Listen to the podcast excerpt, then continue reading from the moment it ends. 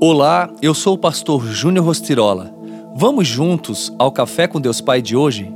Só há um caminho, Jesus. Respondeu Jesus: Eu sou o caminho, a verdade e a vida. Ninguém vem ao Pai a não ser por mim. João 14, 6. Prosperidade é não ter falta de nada, não ter falta de alegria nem de paz para viver o extraordinário de Deus na sua vida, você precisa estar conectado com a verdadeira fonte, Cristo Jesus. Isso revela que tudo que o Senhor reservou para você já está acessível. Mas do outro lado, o inimigo tenta nos paralisar e nos desviar do caminho que leva a Cristo. Certa vez, no início da minha vida pastoral, quando fui chamado para pastorear uma igreja em São Paulo, no município de Presidente Prudente, fiz algumas viagens até aquela cidade, saindo de Itajaí e retornando posteriormente. Em todas fui por caminhos diferentes. Numa delas, viajando com toda a família, pegamos até mesmo uma estrada secundária e ficamos perdidos em meio a uma plantação de cana-de-açúcar, que nunca tinha fim. Não pegue atalhos.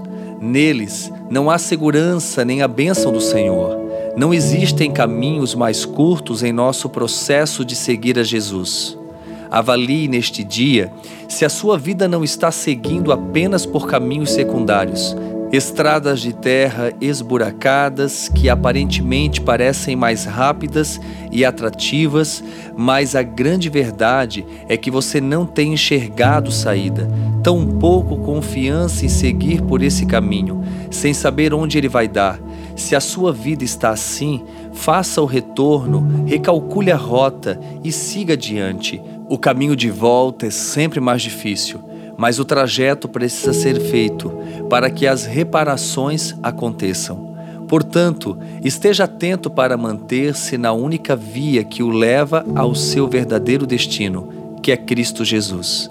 E a frase do dia diz: Não pegue atalhos. Talvez as suas escolhas, o seu caminhar, tenha sido por estradas aonde não foram as estradas que o Senhor preparou para você.